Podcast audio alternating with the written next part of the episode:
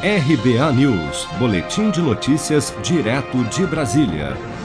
O Copom, Comitê de Política Monetária do Banco Central, anunciou na noite desta quarta-feira a sexta alta consecutiva da taxa de juros, Selic, que passou de 6,25% para 7,75% ao ano, uma variação de 1,5 ponto percentual, representando a maior alta da Selic desde dezembro de 2002 principal instrumento de política monetária do Banco Central, utilizada principalmente para controle da inflação, a Selic influencia todas as taxas de juros do país, servindo como referência para as taxas de juros dos empréstimos, financiamentos e aplicações financeiras. Na data da reunião desta quarta-feira, o Copom destaca que a decisão de elevar mais fortemente a taxa Selic neste momento se baseou no risco de uma disparada inflacionária se prolongar por todo o ano de 2022, com reflexos até 2023. Segundo o Banco Central, uma taxa básica de juros elevada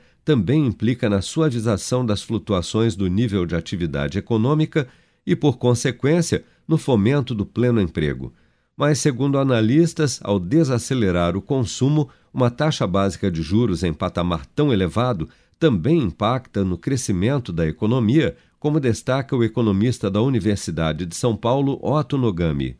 A demanda das famílias ela tem uma representatividade de 64% no PIB, então isso, essa é uma sinalização de que o PIB também tende a se retrair. Então, todas aquelas projeções, por exemplo, para esse ano de 2021, assim como da de 2022, começam a ser comprometidas. De acordo com o último Boletim Focus, a perspectiva do mercado financeiro para a inflação em 2021 está em 9% ao ano, enquanto as projeções do índice para 2022 apontam uma inflação anual de 4,4% e de 3,3% ao ano em 2023